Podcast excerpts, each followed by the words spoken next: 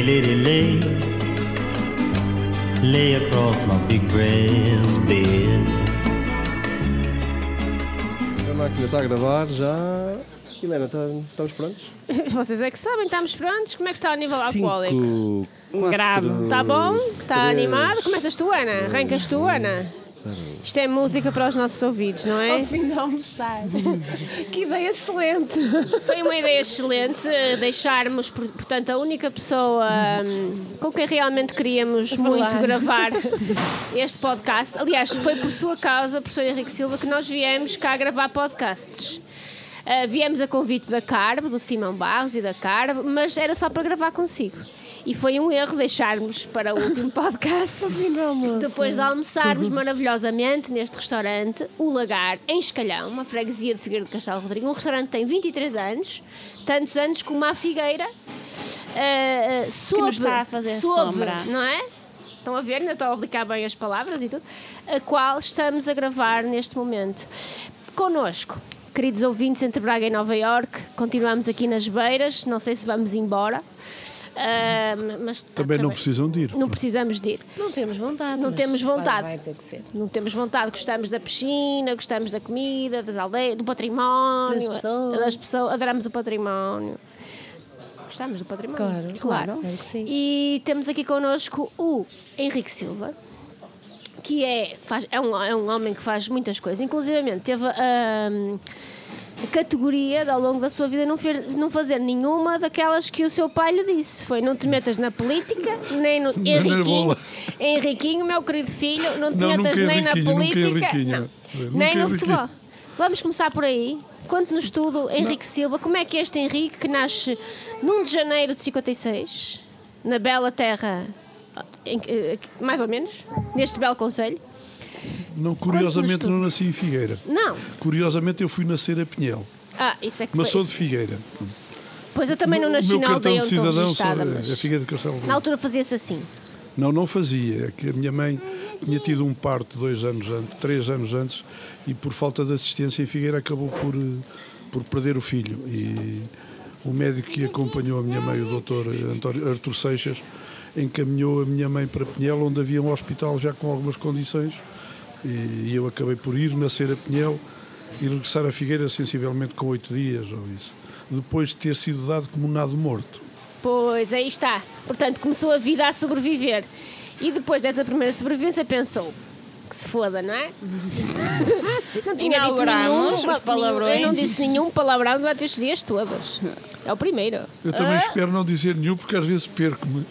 Mas Não, mas já inauguramos. É, agora é ir. Agora é assim. Agora é tudo. Não convém, não convém. Conte-nos tudo. Como é que foi esse, como é que foram os tempos de juventude, a tropa, como é que era a beira interior no pré-25 de Abril, como é que foi a alegria do 25 de Abril e como é que fez tudo ao contrário daquilo que o seu pai lhe, lhe disse. Se calhar o, o não ter respeitado o compromisso que o meu pai me pediu, eh, eu guardaria para o fim, porque efetivamente, como lhes disse, acabei por ir nascer a Pinhel, que é uma, uma, uma cidade eh, concorrente com Figueira desde há muitos anos, e penso que mais tarde poderemos vir a falar nessa possibilidade das rivalidades que se estabeleceram entre Pinhel e Figueira, ou Castelo Rodrigo e Pinhel, e dizer que nós, às pessoas de Pinhel, chamamos judeus. Eh, Eu não sei se tenho alguma costela judia, sou muito mau negociante, portanto, provavelmente não serei judeu ou de, de ascendência judia. Eh, Mas acabei por eh, viver, fazer grande parte da minha vida, ou mais de dois terços da minha vida em Figueira. Eh, Não sou tão novo quanto isso.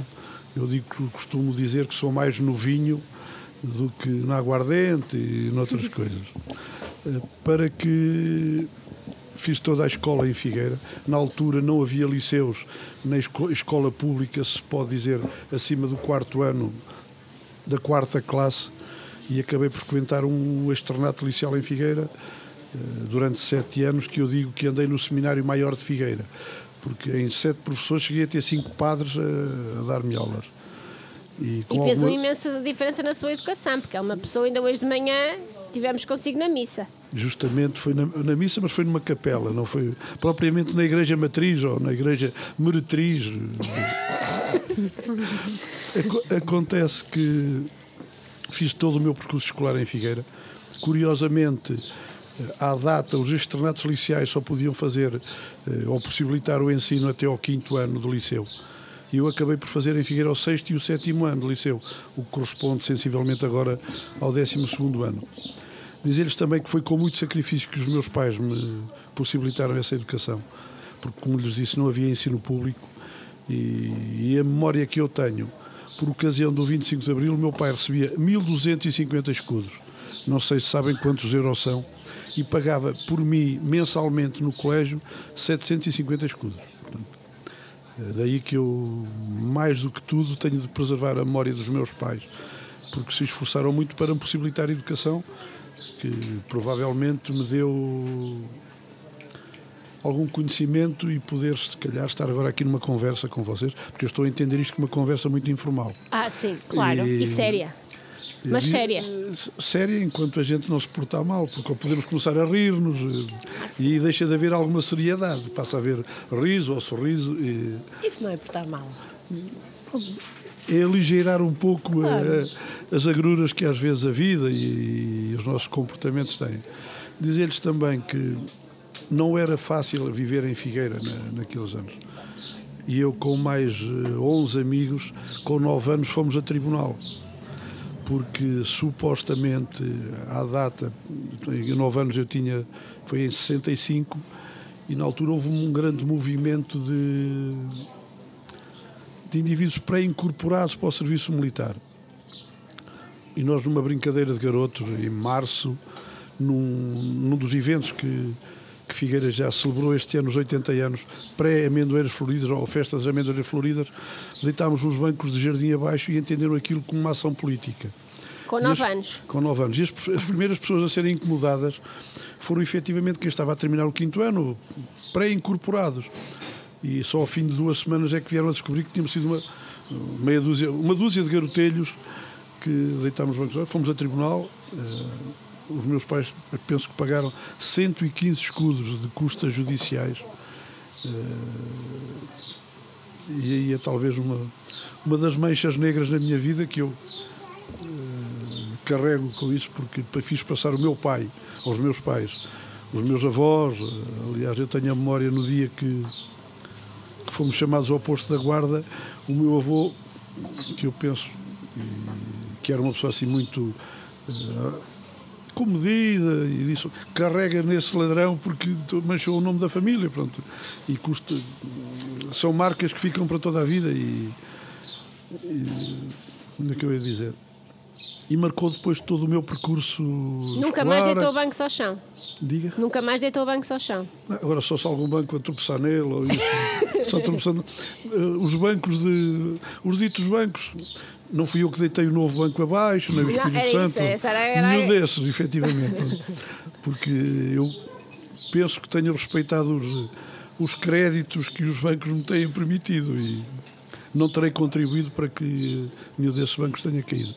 Uh, e aquilo passou a marcar toda a minha vida depois. E, daí que eu, parecendo agora uma pessoa muito aberta, continuo a pensar que sou muito introvertido e não tão expansivo como, como às vezes as pessoas pensam que sou. Porque... Muito bem. E a tropa?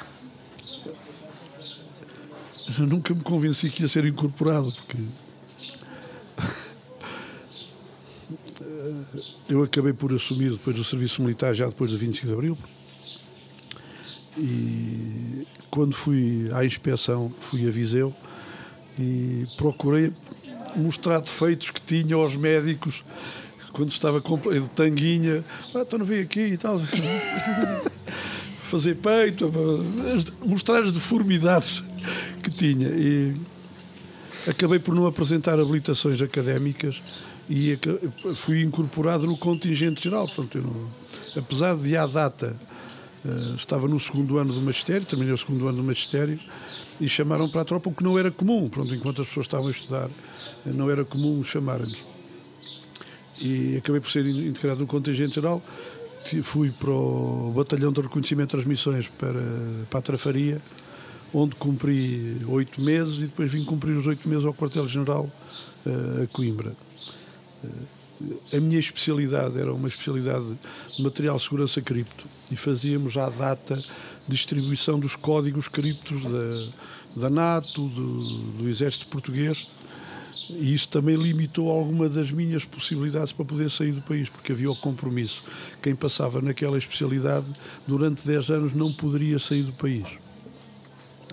Eh, entretanto, terminei o, o serviço militar, tive a felicidade, de certa forma, de ter alguns amigos, porque à data o diretor da Escola do Magistério disse-me que nem atestados médicos me justificava para, para as minhas ausências e tive a felicidade do meu comandante, comandante do serviço onde eu trabalhava em Coimbra, me dizer: o senhor só tem que vir aqui fazer-me o serviço à segunda-feira e eu dispenso para poder frequentar o, o magistério, que era já o ano de estágio.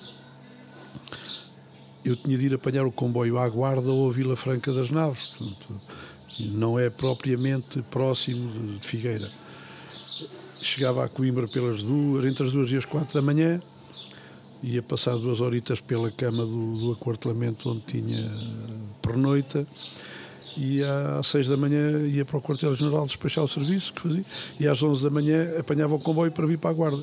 Durante os três meses de setembro, outubro até dezembro, quando terminei o serviço militar, chegou o capitão, e que eu eh, tenho muito gosto em dizer o nome, capitão Manuel Alfredo da Costa Horta, que vivia em, em Gouveia, me dispensava para poder, para não perder mais um ano, porque provavelmente eu não viria a ser professor do ensino primário.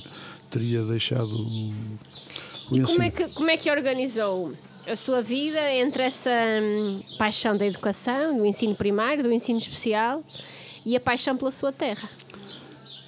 A paixão pela terra nasce connosco. Pronto, vivendo em Figueira, eu, eu tive a felicidade de e ainda agora, felizmente, ainda há algumas pessoas da idade do meu pai com quem eu tenho muito prazer em beber copos. À data, bebia copos com os meus amigos, com as pessoas da minha idade, bebia com as pessoas da idade do meu pai, bebia com seu, bebia com o seu padre Canário, que foi uma personalidade de Figueira, garantidamente do Distrito da Guarda. Deve-se a ele um pouco o estado atual em que se encontra Castelo Rodrigo. Eh, eu sei que o seu padre Canário uma, eh, fez uma campanha muito grande para a defesa de Castelo Rodrigo eh, se me permitem referir-lhe a título de exemplo, em 1941, por ação do seu padre Canário, houve uma deliberação na Câmara Municipal para impedir a caiação das casas em Castelo Rodrigo. E ele obrigou a retirar o reboco que a, que a igreja de Nossa Senhora de Rocamador tinha, picar aquilo tudo para ficar uh, com, com, a pedra miúda ou, ou menos miúda uh, à vista. Nos anos 60, entre 61 e 65, uma campanha feroz para que retirasse os postos de cimento da Cavan, eh, de Castelo Rodrigo, eh, por ação dele e também do fotojornalista Carlos Gil, que era de Figueira de Castelo Rodrigo. Não era de Figueira, melhor, os pais eram de Figueira, o Carlos Gil veio para Figueira com quatro dias, ou isso nasceu em Mortágua, de onde era a mãe, e foi por ação deles, nos órgãos de comunicação social, que se retiraram todos os postos de cimento e colocaram aquelas, aquelas luminárias que havia no bairro Alto, aqueles uns candeeiros uh, em prisma, pronto, e foi por ação deles que se deve, se calhar, uh, o galardão que em 2017 Castelo Rodrigo conseguiu, porque houve uma ação continuada de defesa da própria da aldeia. E tive a felicidade de lidar com essa gente, com, com o médico que era delegado de saúde em Figueira, o Dr. Mário Beirão, também já, pessoas da idade dos meus pais, o Padre Canário muito mais velho, mas que, que isso obriga-nos a sentir um bocado a terra. Se me permitem só recuar um bocadinho, no pós-25 de Abril, eh, em 74 e 75, eu fiz duas matrículas em Direito, uma em Lisboa e outra em Coimbra, e nunca frequentei. Portanto, portanto, naturalmente, não, eu não, não quereria seguir Direito, porque como sou torto, era um bocado difícil a gente endireitar-se com estas coisas. Mas, eh, e tivemos a aquela febre um pouco revolucionária ou pós-revolucionária, tivemos em Figueira durante três anos a funcionar um grupo de teatro que chamávamos Gruseco, Grupo Cénico-Cultural Grusecuf Figueira. E ousadia que foi um atrevimento, a primeira peça que fizemos eh, foi a promessa do Bernardo Santareno. Era um autor, um dramaturgo que tinha muito a ver com com, ter sido, com lhe ter sido cerceada a apresentação de algumas das peças. No ano seguinte fizemos uh, do Setão Monteiro As Mãos da Brão Zacute. E chegámos em Figueira a fazer no, no, Salão dos Bombeiros espetáculo para 220 pessoas sentadas. Em Figueira, três espetáculos, viemos aqui fazer em Escalhão, fizemos em Mata de Lobos eh, e depois recusámos-nos a fazer a pedido do Sr. Doutor Juiz, do, do, Secretário da Câmara, porque se quisesse ir, tivesse ido quando houve os outros espetáculos, em particular da Promessa. E isso aí ficou sempre um bichinho, porque eu tinha seis anos e vi o meu pai em palco, apesar de ele era, era músico, músico executante de música. Fez parte da, da Filarmónica lá da Terra, daí que tenha ganho uma alcunha, o Requinta. O Requinta, e, e eu ostento com muito orgulho o nome de filho do Requinta, ou do César da Requinta. Pronto. Estás a ver, Adriana? As bandas filarmónicas. As bandas filarmónicas, sempre aqui a bombar. Não, são um elemento congregador, um elemento central. o Adriano também fez parte da banda de Cabreiros. Quem nos ouve lá em casa está a ouvir isto pela primeira vez. Não, já referimos isto muitas vezes. Mas deixem-me só dizer-lhes que, à data, a Filarmónica de Figueira teve aí um mestre que tinha formação musical e, e viu no meu pai algum interesse na música. E estava cá um, um colega da banda, ou um dos músicos da banda, que tinha formação já musical, tinha vindo do Redondo. O meu pai dizia que era preto, ele era de cor, agora já é difícil a gente dizer isso. Não sei se estou a cometer aqui alguma. Não, não, não, isto é o espaço de liberdade. Alguma questão de.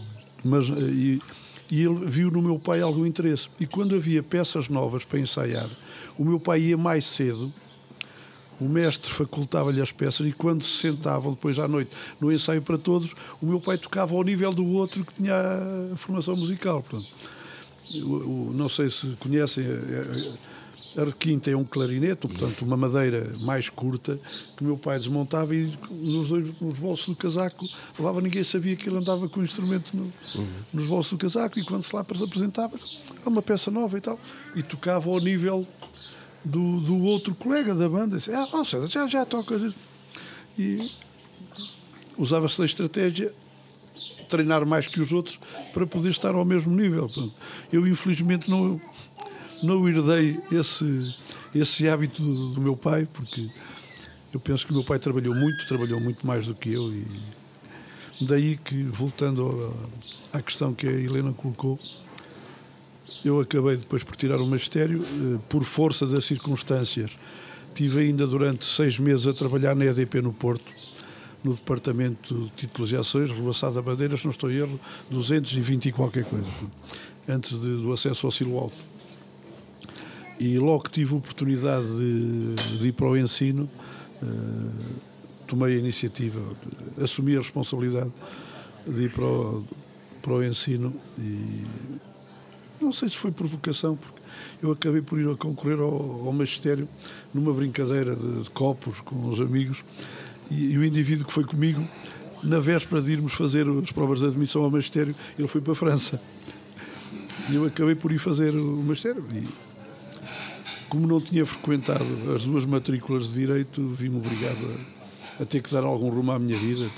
Não era, de facto, a minha não sei se há vocações, pronto, mas não era aquilo que me motivava ou aquilo que eu queria fazer, porque eu gostaria de ter sido regente agrícola.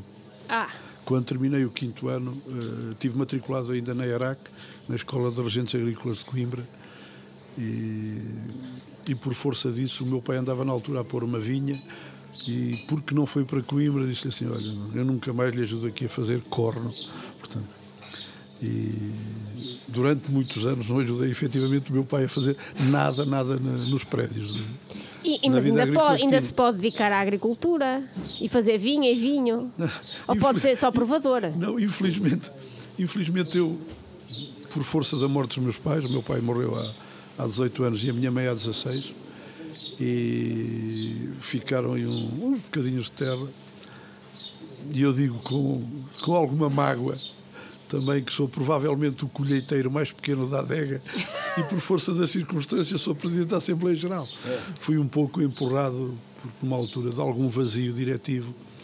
Uh, o, Sr. Aurélio Bolota me foi desafiar a casa para, a casa para assumir a, para ir para os órgãos sociais. Disse, não posso ir para um órgão, sem, um órgão sem grande responsabilidade e, não.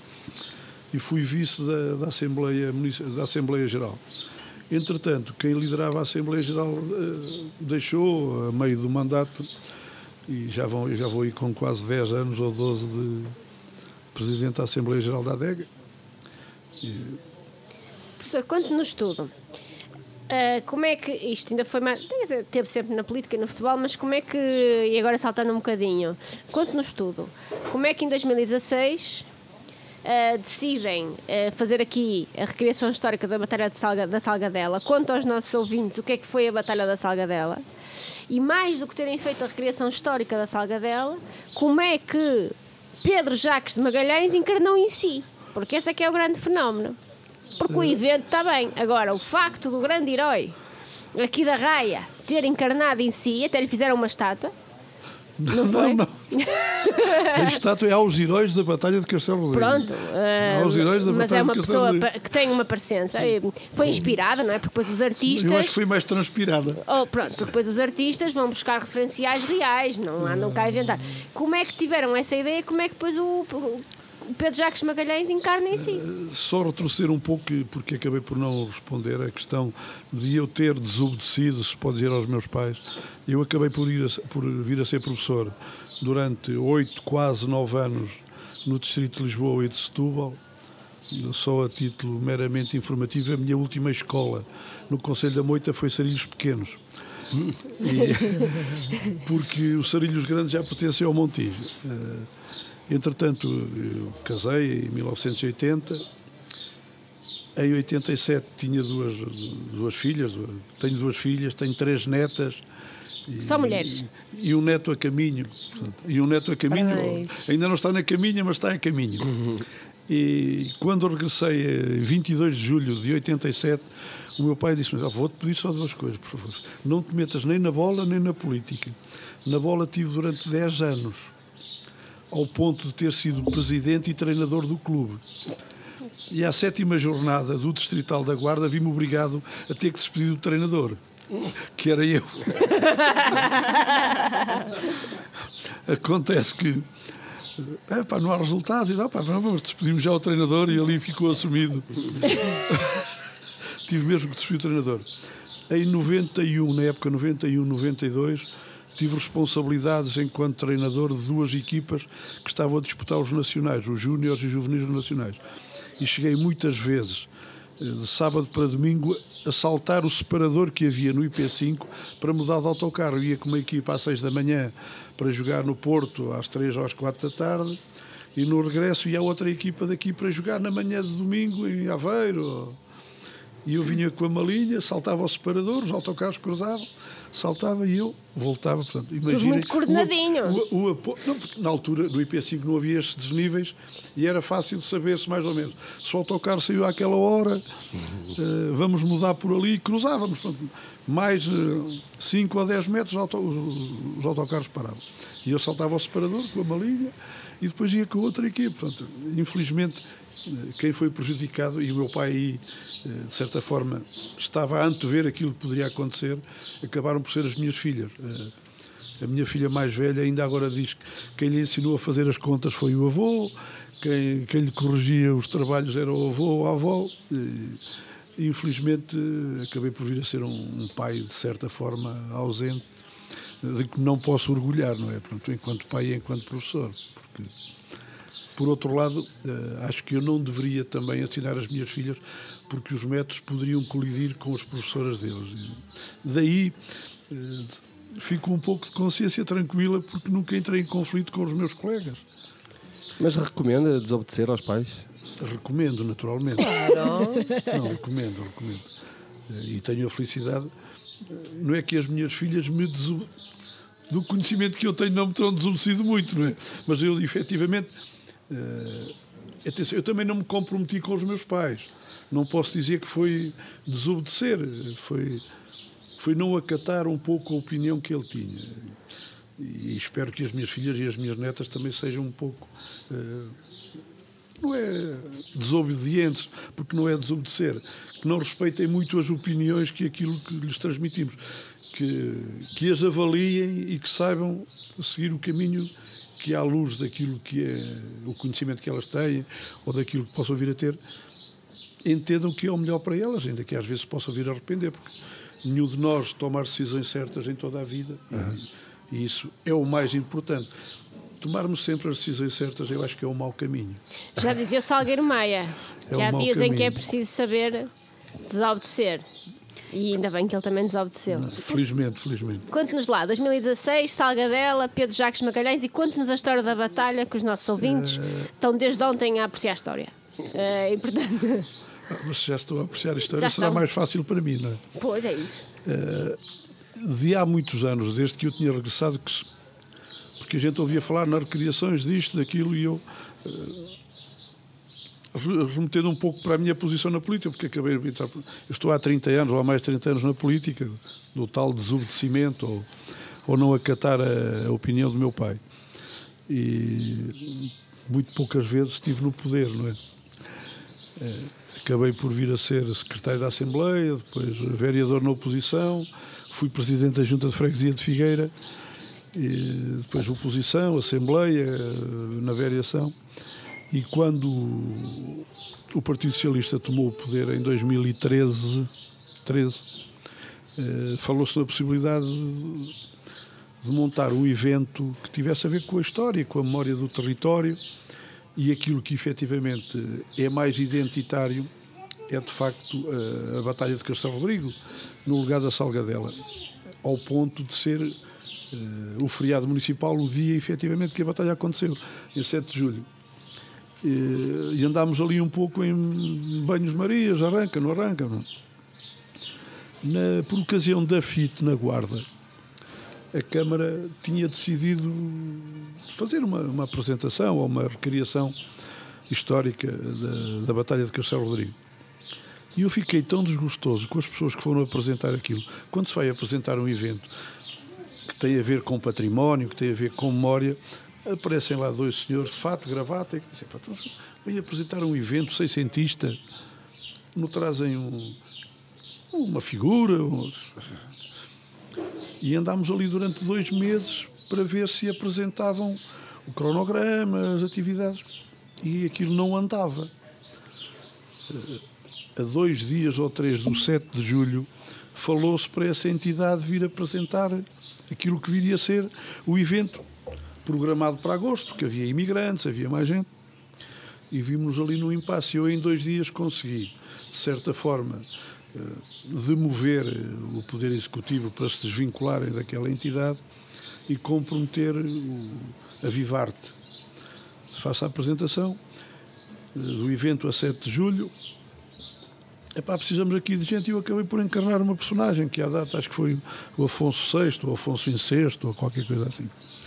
E na sequência disso desenvolvem-se depois outros contactos em que aparece a Douro Azul como parceira e que traz para aqui uma equipa por força da, da, da responsabilidade que a Helena tinha na, na World of Discoveries uma equipa de quatro pessoas, não estou em erro, o Tony, o Cana, o, Cana, não, o, Simão, o, o Nelson X, o Luís Almeida o e o Tiago Teixeira.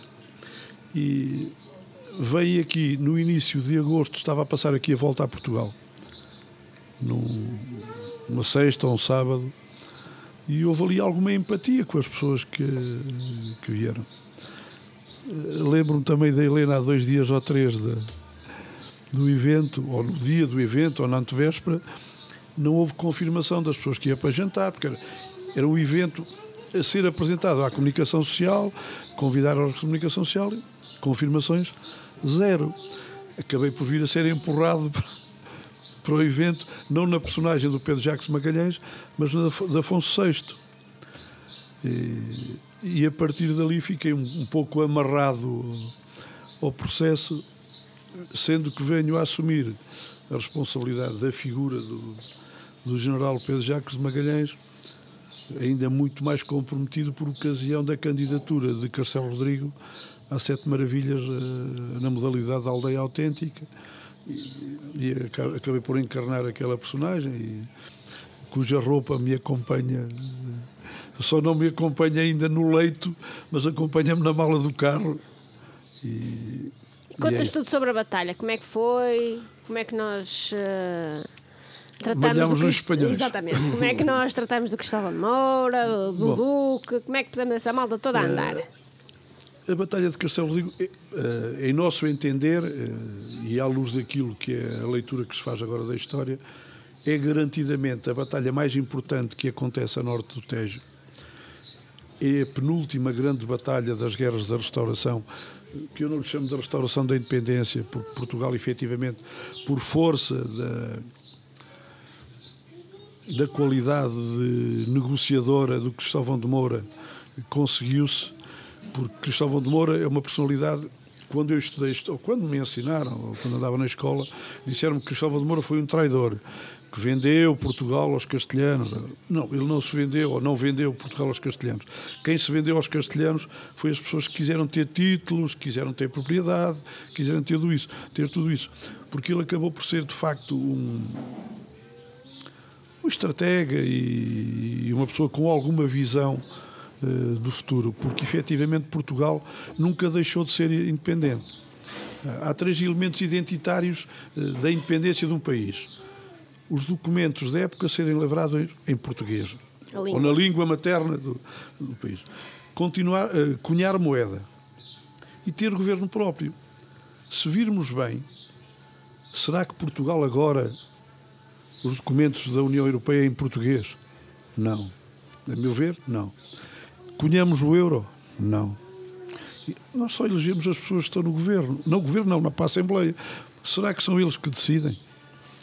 À data, Cristóvão de Moura conseguiu que Portugal eh, lavrasse os documentos no território português em português, continuasse a cunhar moeda e tinham um vice-rei, que era o representante do rei. Portanto, o governo acabava por ser um governo próprio. Portanto, e aí Cristóvão de Moura acabou, ele acabou por vir a ser duas vezes vice-rei de, Portugal e manteve efetivamente, acabou por vir a ser malquisto tanto em Portugal como em Castelo. E o facto de ele ter tomado o partido de Castelo ou ter sido o emissário ou embaixador de Filipe II tem a ver, ele sendo natural de Castelo Rodrigo, filho do alcaide Manuel de Moura, foi educado na corte castelhana. Portanto, isso não é. Quem nos acolhe, a gente sente-se na obrigação de, pelo menos, de não trair ou de procurar prestar-lhe algum serviço. Nós costumamos dizer aqui: ah, de onde é que tu és? Eu sou da terra onde me tratarem bem. Não é tanto a terra de naturalidade. Eh, Entretanto, as guerras, Cristóvão de Moura acaba por ser malquisto pelas pessoas de Castelo Rodrigo por uma razão muito simples. Enquanto ele foi vice-rei, fez questão de, na terra de nascimento dele, edificar um sumptuoso palácio. E esse sumptuoso palácio, eh, se tiverem oportunidade, eh, vão ver que teria pelo menos ter- três níveis de uso. E houve algum cuidado arquitetónico na edificação do palácio. Edificou o palácio sobre parte da alcáçova do castelo, sobre a própria da muralha, e o nível do segundo andar, aquilo que é agora identificado como segundo andar, houve o cuidado arquitetónico de fazer paredes duplas, porque aqui os, os invernos eram excessivamente frios e os verões muito quentes, e houve esse cuidado arquitetónico. Só que a edificação do palácio obrigou a trabalho escravo das pessoas de Castelo Rodrigo muita taxação de impostos. Acaba por ser terminada a construção em 1590 e a duração ou o tempo de vida do palácio foi apenas de 50 anos. 8 a 10 dias depois da Revolução de 1 de dezembro de 1640, o palácio é incendiado e saqueado. Portanto, porque as pessoas sentiram-se abusadas, vilipendiadas eh, e tudo isso. Daí uma das razões de se dizer mais que Cristóvão de Moura eh, foi traidor para as pessoas de Castelo Rodrigo, pode ter sido. Mas para o país, ele garantidamente não o foi. Para o país. Eh, Acontece, entretanto, as guerras da restauração, que têm uma duração de 28 anos. E, como lhes dizia, a, ba- a batalha mais importante a norte do Tejo é efetivamente a Batalha de Castelo Rodrigo, que acaba por acontecer no lugar da Salgadela. As tropas castelhanas, Castelo Rodrigo teve um cerco durante uma, duas semanas. Havia apenas 150 homens, homens machos, poderiam dar o corpo a fazer a defesa da Praça de Castelo Rodrigo, eh, comandadas pelo mestre de campo António Ferreira Ferrão. Eh, à data, Pedro Jacques de Magalhães, que tinha sido deportado ainda no tempo dos Filipos para Pernambuco e tudo isso. Entretanto, regressou eh, ao país no pós-1640 e era o governador da Praça de Armas de Almeida e de Penamacor. Acaba por vir com uma força militar de 1.500 homens que recrutou Penamacor, Almeida, Pinhel. E no, na, noi- na tarde de 6 de julho aproxima-se de Castelo Rodrigo, a um espaço que está identificado como sendo chafariz da Casqueira e na Serra da Marofa e conseguem avaliar a força militar de- do Duque de Ossuna, que cercava Castelo Rodrigo. Naturalmente deve ter havido ali alguma informação, ou, ou até porque. Alguém lhe mandou um WhatsApp? Nenhuma das, nenhuma da- provavelmente o WhatsApp, ou algum mail, ou algum e-mail, ou alguma coisa qualquer. Ou algum foguete também. algum foguete, ou não é? algum pombo correio. Sim. Ou correia, pombo correio ou correia. E acontece que percebem-se daquela força militar e batem em retirada aos castelhanos. Passam pelo mosteiro de Santa Maria da Guiar, ultrapassam a Ribeira da Guiar e acabam por aquartelar, fazer aquartelamento, acampamento, no lugar, já na freguesia de Mata de Lobos. O lugar que ficou depois conhecido como sendo lugar de Salgadela. É ali que se dá efetivamente o grande recontro das forças castelhanas e portuguesas. Garantidamente, os documentos de época, tanto do lado português como do lado castelhano, há só uma diferença. No- nos documentos de época do lado castelhano não referem quantos morreram, mas dizem qual era a força militar que havia e os que regressaram, portanto é fácil. Na- nos documentos do lado de cá, há garantidamente a morte de 1.200 castelhanos, aprisionamento de 800 cavaleiros e de nove peças de artilharia pesada que na carta que o Pedro Jacques de Magalhães manda a Afonso VI pelo seu filho Henrique Jacques de Magalhães, pede-lhe que lhe ceda duas peças de artilharia pesada para ter na casa dele, no- nos jardins ou no- na envolvente da casa dele.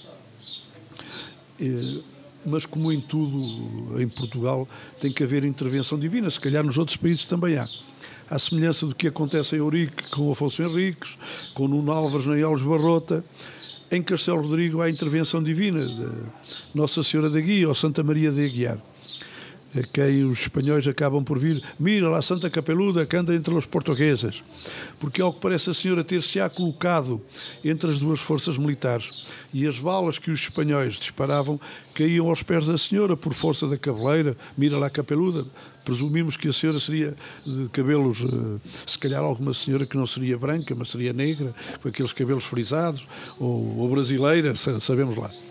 Com o aspecto da Gal Costa. Ou. Olha, era gira Gal Pronto. Costa, a senhora da Guiar. A Gal. A- Acontece que o- os castelhanos acabam por bater depois em, em retirada. Consta que o Duque de Ossuna pri- primeiro ter-se-á disfarçado de carroceiro, depois de frade, eh, mas ao que parece já era comum que o Duque de Ossuna batesse em retirada.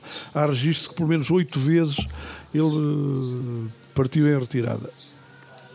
Eh, Efetivamente, as forças portuguesas acabam por, por ganhar a batalha e quatro anos depois celebra-se o Tratado de Paz entre Portugal e Castela por força, eh, efetivamente, do peso que teve eh, no momento a, a Batalha de Castelo Rodrigo.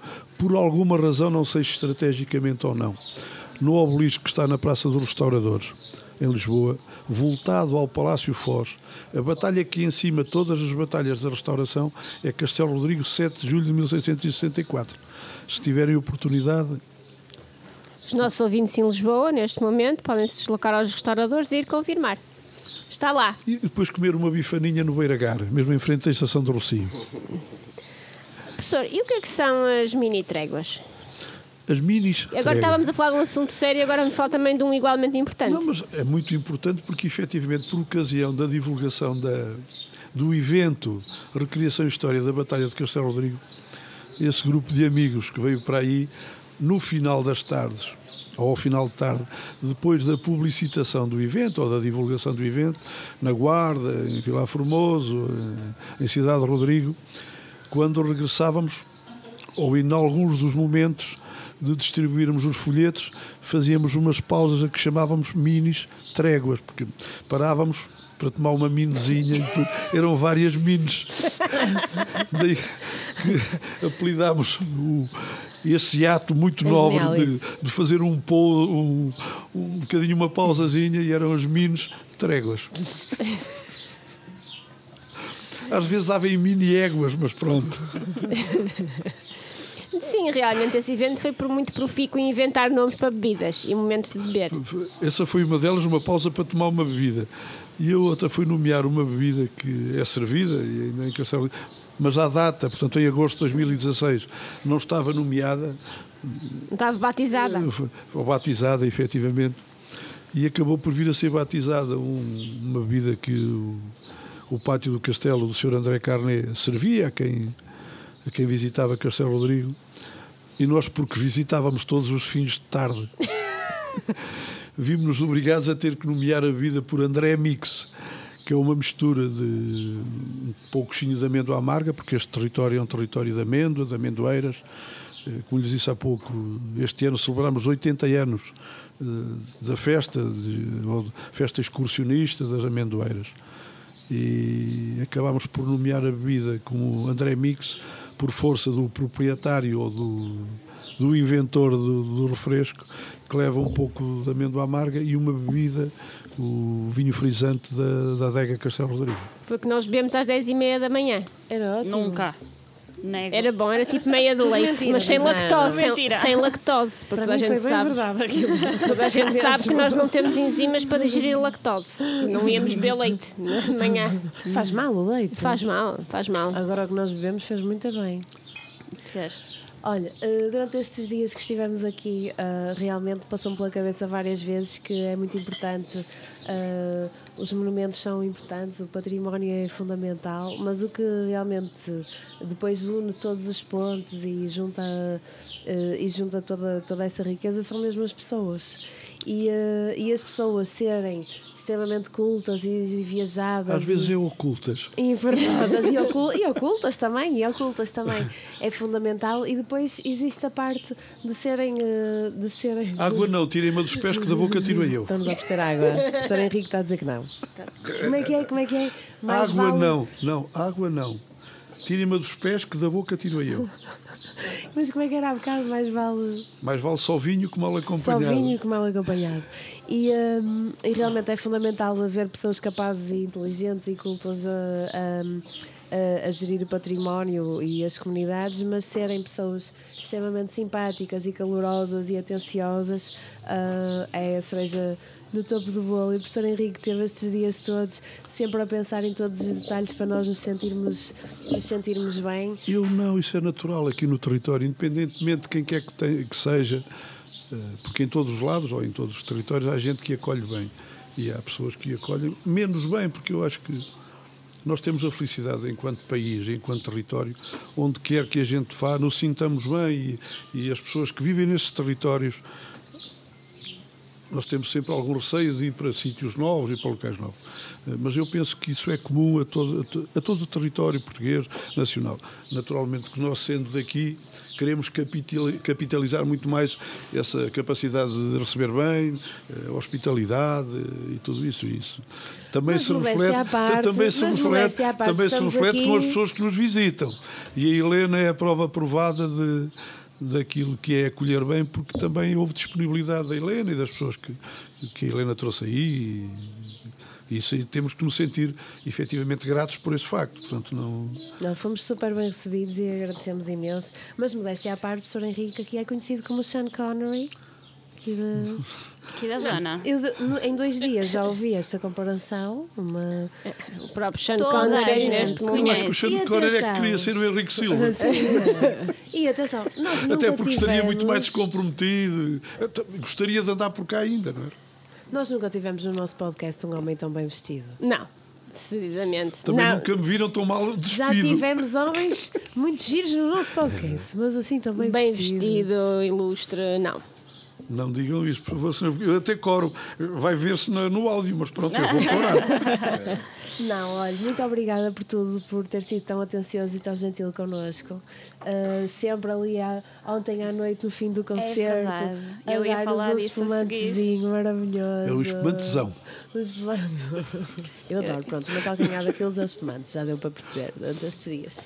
Um, muito obrigada por nos ter recebido também. Não, quem tem de agradecer, se me permitem, sou eu, pelo facto de terem privilegiado este território, naturalmente por interpostas pessoas, a Helena, a Carme, a quem eu, enquanto eu pessoalmente e até com, com a responsabilidade política que tenho, tenho de agradecer, naturalmente, que o município vos fica grato pelo facto de virem ao território e, e que levem daqui, primeiro, boas recordações, se sintam obrigados a divulgá-lo, porque isso é também eh, um pouco transmitir aquilo que é a nossa forma de estar e de. E penso, muito honestamente, independentemente de quem quer que vos acolhesse, certamente iam ser acolhidas da mesma forma que estão a transpor essa responsabilidade para mim. Isso aí, Mas há aqui uma coisa que é preciso deixar uh, extremamente clara. O professor Henrique Silva, professor, atualmente vereador da. Varredor. Varredor, vereador uh, da Cultura, da Câmara Municipal de Figueira de Castelo Rodrigo.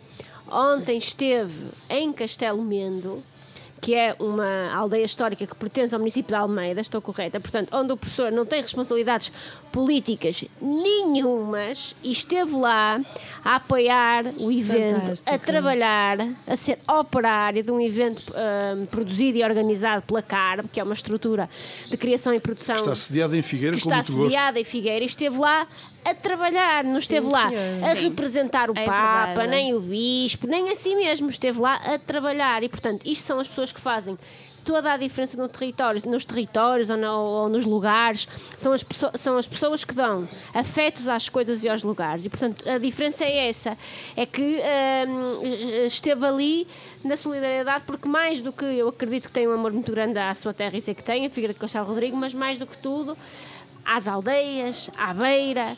É, é, é isto. Deixem-me só. Eu, ano passado, das 12 aldeias, só não fiz quatro eventos. Este ano tenho compromisso, tendo ou não responsabilidades políticas, fazer os 12 eventos das aldeias. É porque eh, acho que uma das formas melhores de poder promover o território é promovê-lo em rede. Porque ninguém sobrevive sozinho, ninguém se projeta sozinho, porque não é o facto de Figueira ter bom vinho, se não trouxermos ou não levarmos a outros lugares, garantidamente ficará por aqui. Deixem-me só referir isto.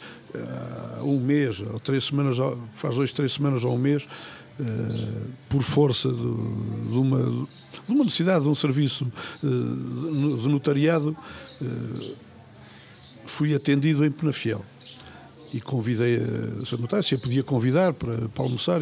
Não, fique descansado, eu é que, eu, é eu é que marco o almoço.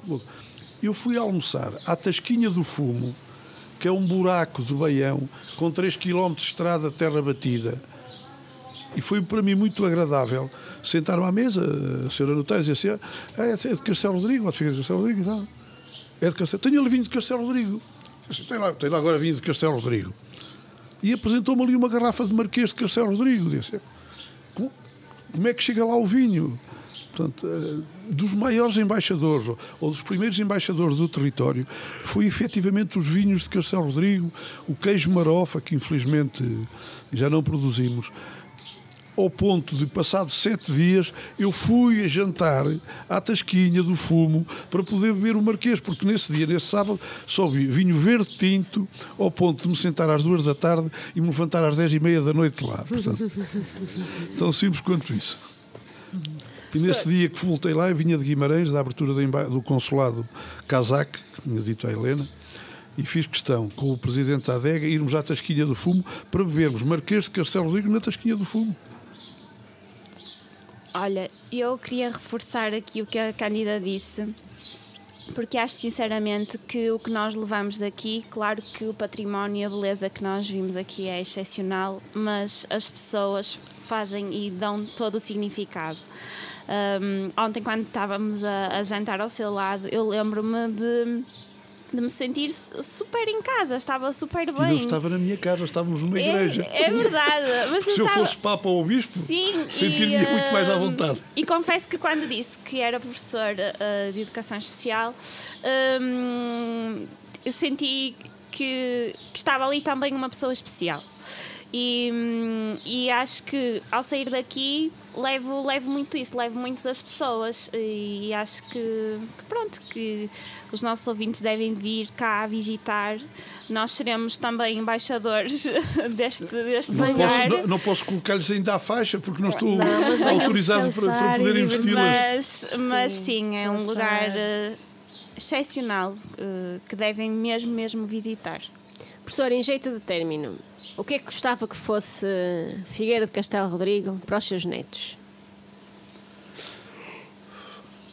Netos, por enquanto só netas, porque eu costumo dizer que não fui pai, nem fui eh, avô, fui mãe e avó, porque só tinha filhas não é? e netas. Eh, lá para setembro, outubro, terei um neto, se tudo correr bem. Mas eh, gostava que fosse efetivamente, continuasse a ter este património de hospitalidade, de saber acolher e, saber promover Figueira. E que os meus netos e os netos das pessoas da minha idade e as pessoas da minha idade pudessem vir fruir daquilo que eu não tive acesso, Eh, nomeadamente eh, poder-lhe ser proporcionado o acesso às artes, à cultura, continuar a cultura, continuarem a ter capacidade para preservar aquilo que é o património identitário, o edificado e o imaterial porque perdemos alguns anos eh, e alguma da memória eh, de património imaterial perdeu-se. E não é fácil reabilitar-se.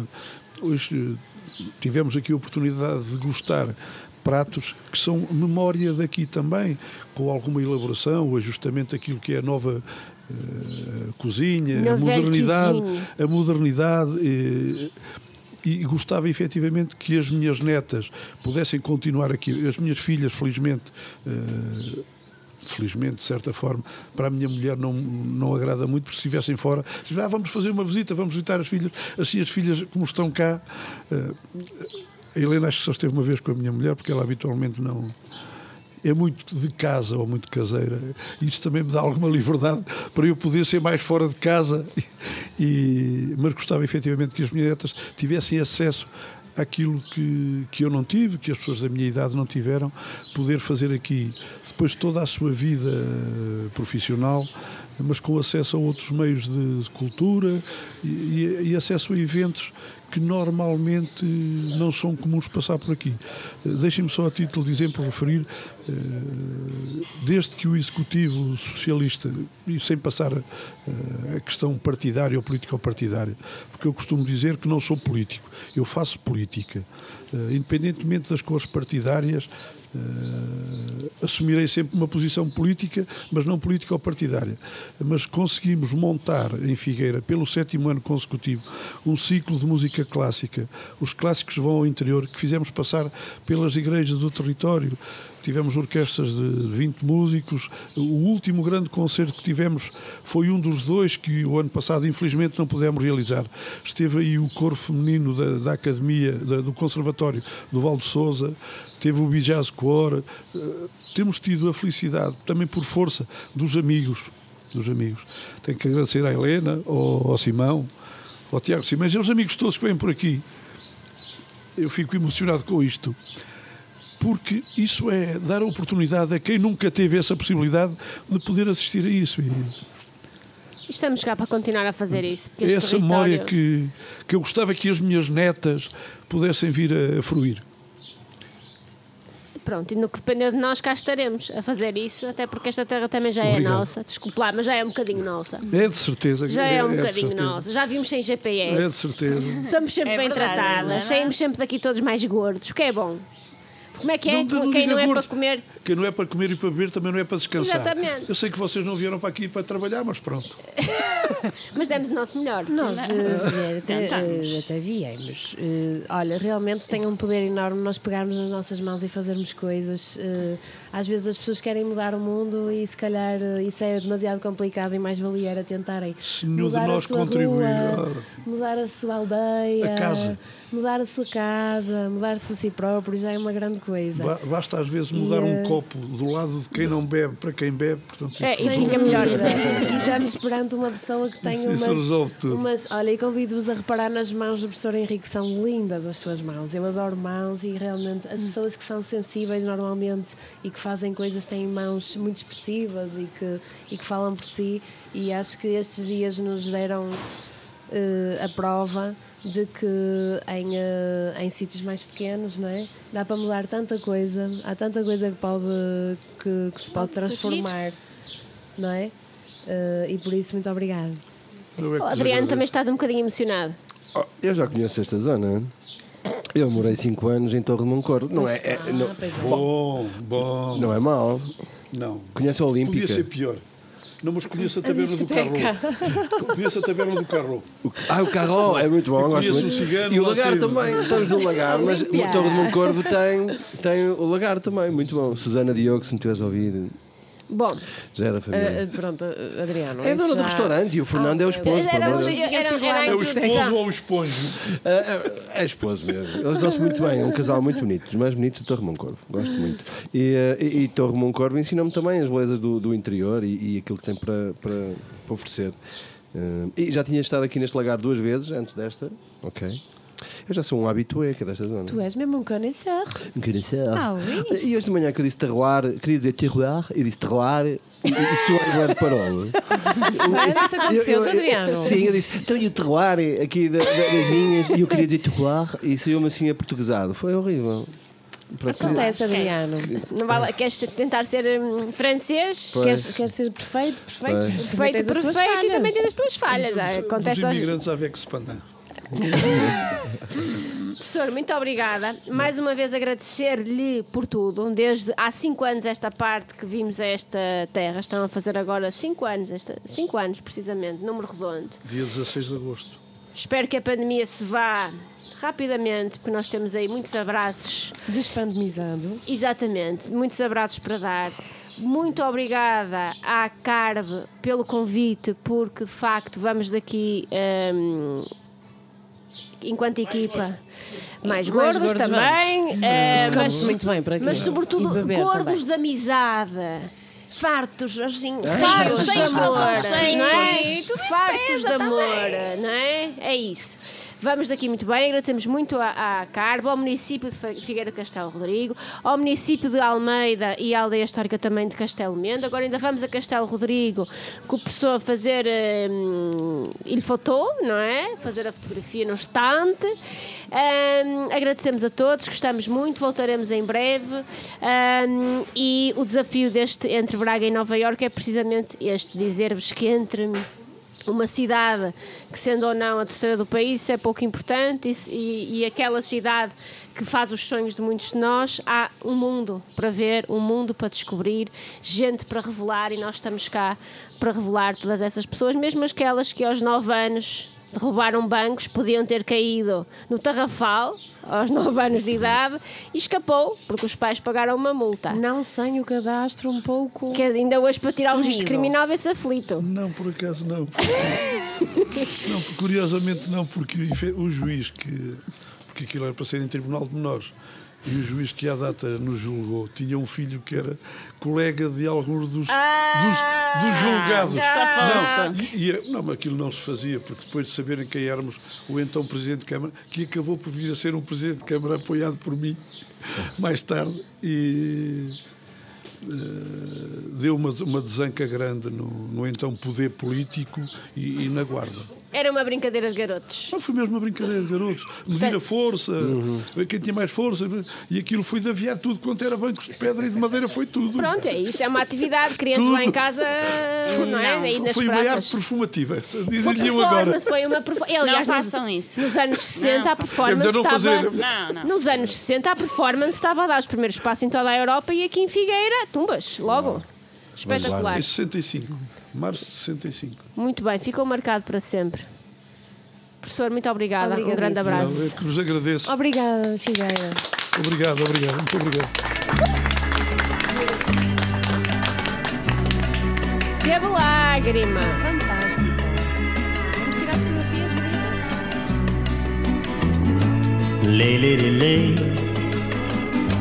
Lay across my big brass bed.